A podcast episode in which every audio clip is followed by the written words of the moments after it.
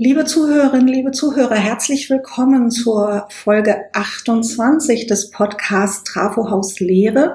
Und ein besonders herzliches äh, Willkommen geht heute an David Lohner nach Karlsruhe. Hallo David. Hallo, freut mich hier dabei sein zu dürfen.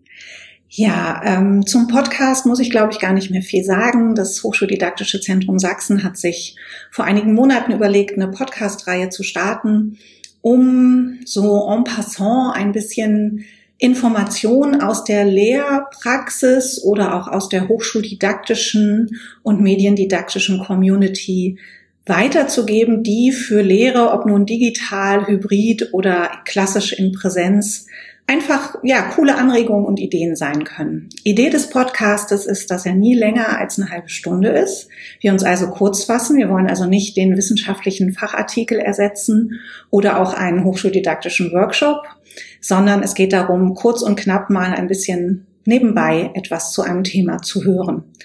Und äh, Zielgruppe sind Lehrende, Studierende, aber auch die sogenannten hochschuldidaktisch Professionellen, die da in dem Hochschulsektor tätig sind und Hochschullehre unterstützen, Hochschuldidaktiker, Mediendidaktiker, der gesamte Third Space Bereich, Qualitätsentwicklung, ähm, vielleicht auch Hochschulleitung. Ähm, ich weiß, wir haben auch einige Zuhörerinnen und Zuhörer aus dem Bereich der Schule, freut uns natürlich auch sehr. Ja, äh, und mein Name ist Claudia Bade. Ich leite die Geschäftsstelle des Hochschuldidaktischen Zentrums Sachsen, was sich im Trafohaus auf dem Campus Janallee in Leipzig befindet. So kam es zum Namen.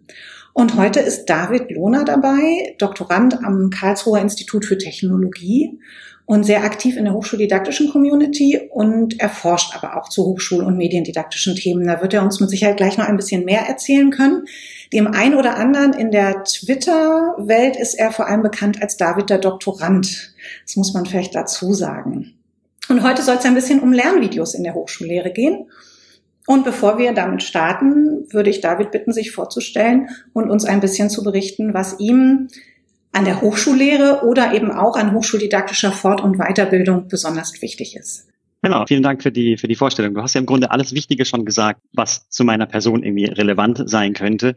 Ich habe eben diese zwei Hüte auf. Ich bin einerseits Doktorand äh, in dem Bereich Mediendidaktik und äh, arbeite aber auch gleichzeitig hier am KIT am Zentrum für mediales Lernen. Ähm, das ist die zentrale E-Learning-Einheit. Also quasi in diesem Servicebereich, der sich um Hochschuldidaktik und bei uns eben ganz speziell um auch das ja, digitale dreht und handelt. Ähm, und darum sehe ich Lehre auch immer aus diesen beiden Perspektiven. Ja, also dass, dass es äh, einerseits persönlich sein muss, ja, also diese pädagogische Seite, äh, es muss authentisch sein. Das ist das, was ich auch in meinen Lehrveranstaltungen immer versuche zu vermitteln. Und zumindest haben die Studierenden das mir bisher so zurückgemeldet, dass es auch ganz gut klappt. Und aus der mediendidaktischen Sicht finde ich, dass Lehre heutzutage in 2020 und nach diesem Semester umso mehr ähm, sich eigentlich da nicht mehr dem verschließen kann, dass es auch digital stattfinden muss. Und man muss immer so äh, einen Mittelweg finden, finde ich, zwischen dem, was, was kann ich digital alles machen und was sollte ich auch machen, um die Lernenden nicht zu überfordern. Und gleichzeitig muss man aber auch schaffen, irgendwie einen Anschluss zu deren Lebenswelt zu schaffen. Ja, und das ist nicht immer ganz einfach. Also es liegt nicht immer auf der Hand, wie man gerade jetzt mit den digitalen Medien die Studierenden direkt erreicht, weil die häufig in einer ganz anderen ja, digitalen Lebenswelt unterwegs sind als viele Lehrende hier an der Hochschule. Aber ich denke, dass das ist eine Aufgabe, der wir uns auf jeden Fall stellen müssen. Und wie gesagt, ich versuche das und hoffe, dass meine Studierenden das mir auch bescheinigen, dass das einigermaßen klappt. Okay, vielen herzlichen Dank. Du hast jetzt schon so ein paar Stichworte genannt, die mit Sicherheit nochmal auftauchen werden. Ich hoffe jedenfalls, dass ich sie gleich erinnere. Du hast von der digitalen Lebenswelt gesprochen, die durchaus unterschiedlich ist bei Lehrenden und Studierenden und eben von der Herausforderung, Studierende da auch abzuholen, wo sie sind. Jetzt setzt du in der Lehre Lernvideos ein und machst auch selber welche. Magst du ein bisschen einleitend mal erzählen, wie du darauf gekommen bist und warum du das eigentlich machst? Ja, also da könnte ich lange ausholen. Ähm, ich glaube, es gab zwei Schlüsselmomente, die mich dazu gebracht haben, mich so intensiv mit Lernvideos auseinanderzusetzen. Der erste ähm, ist so ganz persönlich. Äh, ich habe in meinem Eigenstudium mal ein Referat gehalten mit Folien, auf denen kein Text stand, sondern da waren nur Bilder drauf, die animiert waren ein bisschen und das, was ich gesagt habe, unterstützt hatten. Und meine Kommilitoninnen und Kommilitonen wollten irgendwie dieses Referat nochmal zur Nachsicht haben. Und ich habe gedacht, äh, die Folien kann ich nicht rausgeben, da steht ja nichts drauf, das bringt denen gar mhm. nichts. Ähm, und darum habe ich dieses Referat zu Hause nochmal aufgezeichnet, also habe den Text nochmal gesprochen, ein bisschen ausformuliert, dass nicht so viele Äs drin sind und habe das als Video auf YouTube gestellt. Und das war lange Zeit zu dem Thema Schulz von Thun, die vier Seiten einer Nachricht, eines der Videos mit den meisten Klicks. Also okay. da habe ich gemerkt, Moment, hier mit Videos äh, irgendwie Wissen vermitteln, da, da geht was. Und das war sehr früh. Das war so gegen Ende meines Studiums, äh, dass ich Wann habe ich das abgeschlossen? Das ist schon eine Weile her. Ich sag's besser nicht. Alles gut. Und die Frage ist ja, hat Friedemann von Schulz von Thun äh, mal auf das Video reagiert? Er persönlich glaube ich noch nicht, aber okay. viele, viele andere. Und äh, danach, also nach meinem Studium, bin ich äh, als wissenschaftlicher Mitarbeiter am Zentrum für mediales Lernen gelandet. Ja. Und das ZML, wie wir uns abkürzen, äh, produziert schon seit damals und so kurz vor meiner Zeit dort sehr viele Lernvideos. Also gerade hier am KIT, also dem Karlsruhe Institut für Technologie, haben wir das schon sehr früh angefangen und wir haben tatsächlich äh, mit einem umgebauten Seminarraum angefangen, Videos zu produzieren. Das hat sich über die Zeit immer weiter professionalisiert und wir produzieren einerseits für Lehrende hier am KIT äh, einzelne Lernvideos, aber auch ganze Online-Kurse. Also quasi auf 2012 rum war so die MOOC-Welle und da sind wir mhm. auch mit dabei gewesen, äh, haben da MOOCs produziert. Jetzt gerade ist wieder ein MOOC zum Thema maschinelle Übersetzung auf Coursera gestartet, also auf quasi der Plattform für solche Kurse. Ja. Und also wir sind da über die Jahre immer professioneller geworden und dieses ganze Know-how, was ich dort mir angeeignet habe und aneignen konnte, auch weil wir einfach in dem Team so wahnsinnig viel, ja, verschiedene Seiten von diesem, dieses Themas beleuchten können, das kann ich mir natürlich für meine eigene Lehre auch zunutze machen. Ja, ich ja. muss aber gleichzeitig auch gestehen, dass ich bisher für meine eigene Lehre relativ wenige fachliche Videos produziert habe. Ja, also ich, ich schaue mir dann eher an, was haben andere schon gemacht. Man muss ja nicht jedes Mal das Rad neu erfinden. Mhm. Ähm, und jetzt gerade in diesem Semester habe ich tatsächlich viele Videos aufgenommen, die eigentlich jede Woche nur so einen kleinen Input gaben und das jeweilige Wochenthema eingeführt haben. Ja, und auch das, also da habe ich Video gar nicht verwendet, um tatsächlich Wissen zu vermitteln, sondern vielmehr, um persönlich irgendwie für die Studierenden präsent zu sein. Ja, also so gut das halt im Digitalen geht. Und das hat mir sehr viel Freude bereitet, weil, weil ich mich da auch ein bisschen austoben konnte. Also ich habe auch zum Beispiel ein Video nicht in meinem Büro in meinem Studio-Setting in Anführungszeichen aufgenommen, sondern zu Hause und weil ich halt nicht wollte, dass man äh, quasi mein Schlafzimmer sieht, ähm, habe ich das mit diesen animierten Gesichtern, die man äh, mit diesen mit den Apple-Geräten äh, erstellen kann, ja. ähm, aufgenommen. Und ich glaube, solche Dinge, also dass man da auch mal irgendwie mit mit ja Regeln bricht oder vielleicht auch humoristische Elemente reinbringt, das trägt viel dazu bei, dass es von Studierenden ganz gut angenommen wird. Weil letzten Endes glaube ich, und wenn Studierende zuhören, mögen die mich sehr gerne widerlegen, wenn ich hier falsch liege, dass solche Elemente auch ein Stück weit den Sehgewohnheiten der Studierenden entsprechen und dass sie das dann ja vielleicht lieber oder gerne aufnehmen als so das normale, trockene Lernvideo. Ja, und das muss man natürlich auch äh, immer so machen, dass es authentisch bleibt und zu einem passt. Das also wenn ich jetzt quasi mhm. kurz vor der vor, vor dem Emeritus stünde oder stehen würde, äh, dann würde das vielleicht nicht unbedingt zu mir passen. Ja, ich glaube von mir, dass ich das ganz gut noch leisten kann, dass ich da ein bisschen mit mehr Humor rangehe, weil das, glaube ich, einfach meine Art ist, meine ganz persönliche. Und wenn das gut ankommt, dann habe ich damit kein Problem. Ja, wobei ich dem einen oder anderen äh, kurz vor der Emeritierung stehenden oder emeritierten Professor oder Professorin auch zutraue, dass die gerade diese Leichtigkeit und so eine Bereitschaft auch, ich teste mal was Neues aus, äh, vielleicht auch gerade mitbringt.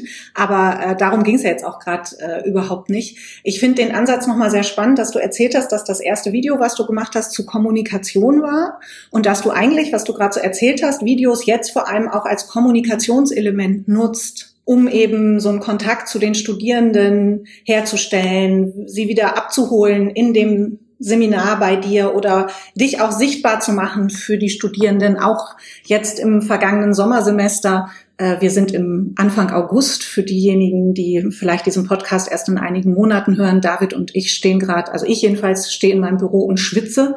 Es ist Hochsommer in Deutschland und das Sommersemester 2020 ist im Grunde abgeschlossen an allen Hochschulen. Also ich glaube, was ganz spannend ist, ist, dass du eigentlich deutlich gemacht hast, Lernvideos setzt du vor allem als Kommunikationselement ein. Genau, also zumindest äh, bisher, die, die ich ja. selbst produziert habe. Ich, ich suche natürlich schon, wenn es sich dann welche anbietet oder wenn es sich anbietet, Videos, die auch fachlich zu den jeweiligen Inhalten passen. Der Punkt ist der, und da habe ich auch schon oft mit Kolleginnen und Kollegen drüber diskutiert, ab wann nenne ich denn ein Video ein Lernvideo oder ein ja. Lehrvideo? Und gibt es da überhaupt Unterschiede? Aber die Frage oder meine Ansicht ist ja eigentlich, äh, ist eigentlich die, dass jedes Video ein Lernvideo sein kann, wenn man es didaktisch entsprechend einbettet. Ja, und so zeige ich meinen Studierenden auch gerne Vorträge von Personen zu bestimmten Themen, die jetzt nicht unbedingt den Zweck haben, Studierenden etwas beizubringen, ähm, sondern vielleicht von einem Kongress die Keynote sind oder sowas oder von einer mhm. Konferenz. Hast du mal ein äh, konkretes da, Beispiel?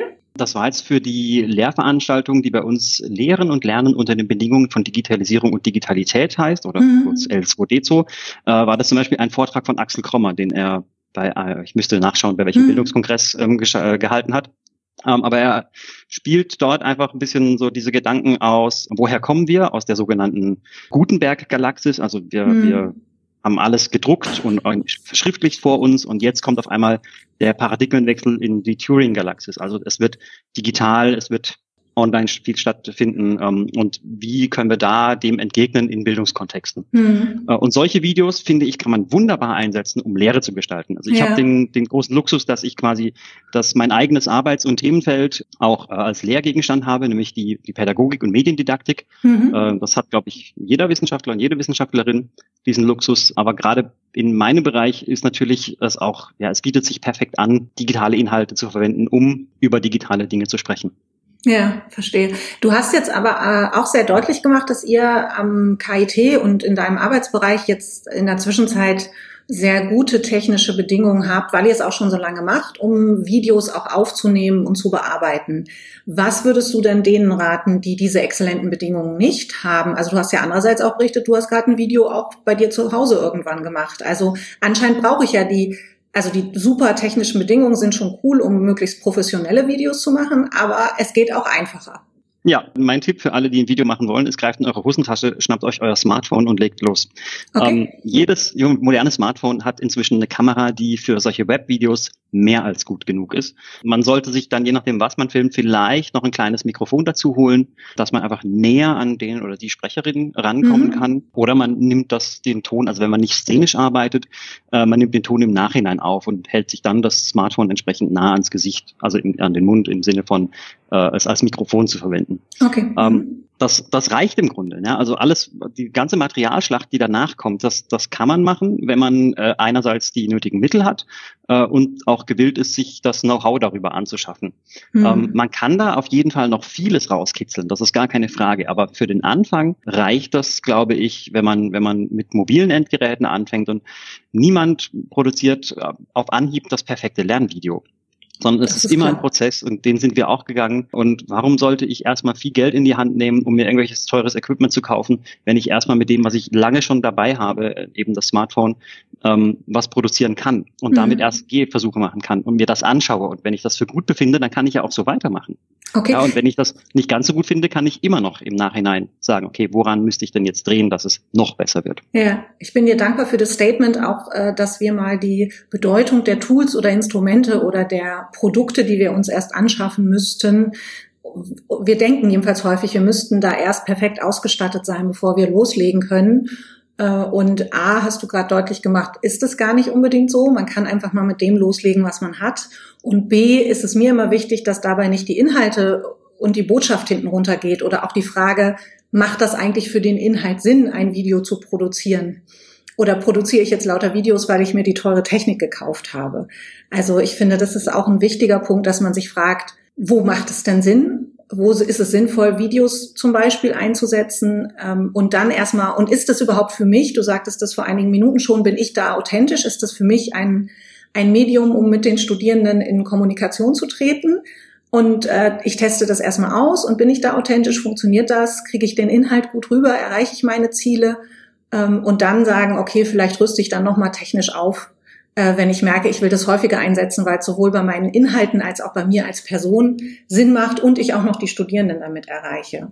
Äh, was sagst du denn neben der technischen Vorbereitung, was es sonst an Vorbereitung braucht oder was hat dir geholfen bei den ersten Videos? Hast du mit einem Skript gearbeitet? Hast du dir ein ganzes Drehbuch geschrieben? Wie muss man sich das vorstellen? Auch da gab es äh, einen Prozess. Okay. Also ich persönlich, wenn ich für mich Videos aufnehme, das sind also die, die zum Beispiel auf meinem YouTube-Channel sind, äh, ich bin inzwischen vielleicht glücklicherweise so weit, dass ich äh, die Kamera anmache und wenn ich mir so zwei, drei Notizen gemacht habe, was ich in welcher Reihenfolge sagen möchte, dann spreche ich einfach drauf mhm. los und das funktioniert. Äh, und ich habe auch davon, inzwischen bin ich weggegangen, äh, zu sagen, ich schneide das im Nachhinein noch ewig lange, weil das kostet einfach sehr viel Zeit, die ich unter Umständen nicht unbedingt habe oder nicht für jedes einzelne Video aufbringen möchte. Wenn wir, wenn ich zurückblicke auf das, wie wir am ZML Videos produzieren, dann sind wir da auch äh, quasi von, von relativ unbedarft bis immer professioneller mhm. herangegangen. Also wir haben am Anfang auch, wir haben Drehbücher geschrieben, tatsächlich mit ausformulierten Text und den Sprecherinnen und Sprechern vor der Kamera dann aber erstmal nur Notizen gegeben, in, ja, in der Hoffnung und auch an vielen Stellen hat das gut geklappt, dass sie ja ihre Inhalte dann frei referieren und es dadurch authentisch und ein bisschen dynamisch wird. Mhm. Jetzt kann man sich natürlich vorstellen, wenn wir einen MOOC produzieren mit so 50, 60 Videos, was keine Seltenheit ist, dass das einfach unheimlich viel ist, was diejenigen, die vor der Kamera stehen, memorieren müssen und dann auch quasi ad hoc präsentieren müssen. Und das ist nicht ganz einfach. Und darum sind wir dazu übergegangen und da ist jetzt wieder so ein Ding, das war natürlich eine Investition, aber es hat sich auf jeden Fall gelohnt. Ähm, wir haben einen Teleprompter gekauft. Okay. Und seit wir den haben, haben wir so gut, also ist der Videoerstellungsprozess sehr viel effizienter mhm. geworden. Wir haben natürlich immer noch das Drehbuch mit dem ausformulierten Text, aber der Vorteil, den wir jetzt haben, ist, dass die Talente vor der Kamera diesen Text ablesen können. Mhm. Das muss natürlich auch wieder geübt werden, dass das äh, authentisch klingt und nicht eben abgelesen, sondern vielleicht vorgetragen klingt. Aber es hilft auf jeden Fall dabei, Dinge nicht auszulassen. Ja, wenn man freispricht, dann betont man vielleicht doch mal irgendwas anderes. Und je nach Thema kann eine kleine Nuance im, im Text schon inhaltlich sehr viel ausmachen. Mhm. Und wenn man den Text aber vorher so festnagelt, dann hat man das Problem im Nachhinein nicht mehr. Plus man kann sehr viel einfacher sagen, okay, wir müssen irgendwie hier nochmal ansetzen, da und Versprecher. Und dann wissen wir in der Textstelle genau, ja. ab hier müssen wir anfangen und können dann auch entsprechend im Nachhinein das Video zurechtschneiden, weil wir den Text vorliegen haben und genau dieser Text auch gelesen wird.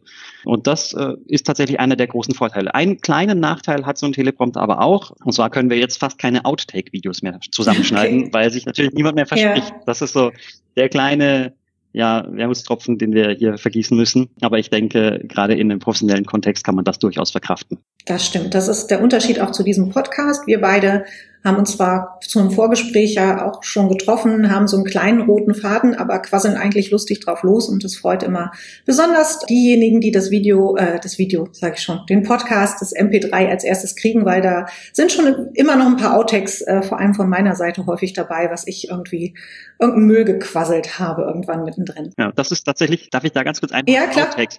Also in diesem Semester, wo ich diese Videos genommen habe, um äh, meinen Studierenden irgendwie trotzdem persönlich präsent zu sein, da habe ich tatsächlich ganz bewusst am Ende die Outtakes reingeschnitten, um zu zeigen, ja. dass ich eben nicht derjenige bin, der da perfekt in der Kamera redet. Mhm. Und die Studierenden haben tatsächlich zurückgemeldet, dass sie das durchaus positiv bewerten. Ja, also, dass man tatsächlich da sieht, da, da steckt Aufwand dahinter, man, man macht das nicht sofort alles richtig und perfekt, sondern dass sie einfach sehen, ich bin auch nur ein Mensch, der halt eine Kamera aufbaut und da reinredet und das geht nicht immer gut. Da klingelt mal das Telefon zwischendurch. Ich verhaspel mich. Ich bin jetzt persönlich auch noch jemand, ich behaupte von mir, ich rede relativ schnell, je nachdem, was man sagt, gerade bei diesem Seminartitel, ne, Lehren und Lernen unter Bedingungen der Digitalisierung und Digitalität. Das war am Anfang echt so ein Stolperstein. Inzwischen ja. kann ich es ganz gut, aber das liegt halt auch nur daran, dass ich es ein Semester lang wirklich geübt habe. Ja, und äh, ich glaube, es ist auch nochmal, trotz des Digitalen ist da manches Menschliche dann dadurch auch rübergekommen, ne? zu sehen, das sind auch einfach, also wir haben halt auch alle erstmal geguckt, wie wir mit der Situation klarkommen. Und ich erinnere gern an das Credo, was so im März ausgegeben wurde, do a, bad, uh, do a bad job of putting your course online. Und uh, das gilt ja für Videos und für Podcasts gleichermaßen. Ja. Aber wenn ich es recht erinnere, dann forschst du auch ein bisschen, ich weiß gar nicht, ob im Rahmen deiner Doktorarbeit äh, zu Lernvideos, ich glaube schon, oder?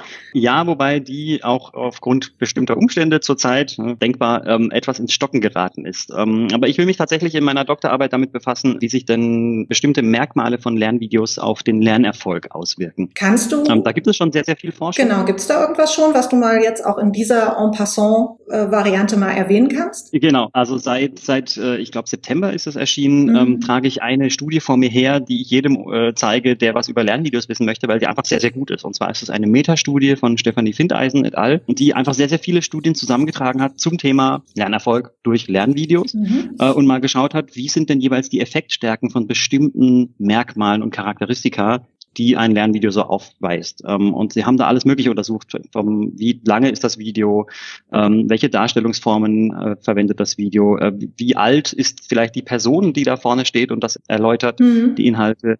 Und das ist also eine, eine, finde ich, sehr, sehr gute Studie, die so ziemlich alles, was bis eben Ende 2019 ja in der Forschungslandschaft veröffentlicht war, zusammenträgt und relativ gut ähm, destilliert und zusammen darstellt.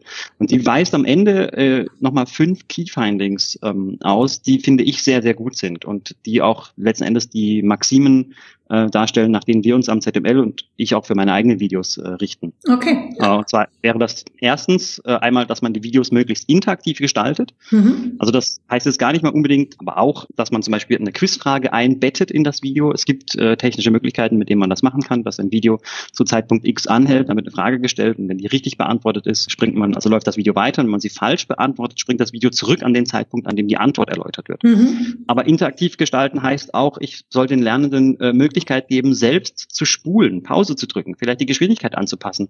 Ähm, seit einigen Jahren gibt es bei vielen Playern ähm, so einen 10 Sekunden Zurückspulen-Button, ja. dass wenn man für einen kurzen Moment nicht aufmerksam war, dass man nicht anfangen muss, in so einer Suchleiste genau zurückzuspulen, sondern dass man mit einem Knopfdruck sehr einfach diesen kurzen Zeitraum zurückspringen kann. Das ist also mit aktiv gemeint. Auch total wichtig, um der Diversität und Heterogenität der Studierenden gerecht zu werden, finde ich. Also, weil jeder hört anders zu, jeder braucht, der eine braucht mehr Pausen, der andere braucht weniger, der andere möchte zurückspulen. Also da ist das ja auch eine Riesenchance. Ja, genau, auf jeden Fall. Ein zweites Merkmal, was äh, auf jeden Fall sehr positiv durch alle diese Effekte in den Studien, die da zusammengetragen wurden, hervortritt, ist, dass wenn man Tutorials oder Demonstrationen dreht, also quasi zeigt, wie Dinge funktionieren, ja. das heißt eine Software, ähm, sollte man möglichst die Ich-Perspektive verwenden, also aus der Sicht des Handelnden drehen, mhm. weil dadurch der Cognitive Load der Zuschauerinnen und Zuschauer sinkt. Ja, weil wenn ich jemandem zuschaue, wie er etwas macht mhm. und mir vorstellen muss, wie ich das selbst mache, muss ich ja in meinem Kopf die Perspektive umdrehen. Mhm. wenn das Video gleich aus der entsprechenden Perspektive gefilmt ist, dann entfällt dieser Denkschritt. Okay. Der, das dritte Merkmal wäre, dass man tatsächlich ausgewiesene Experten als Erklärende vor die Kamera lässt. Mhm. Das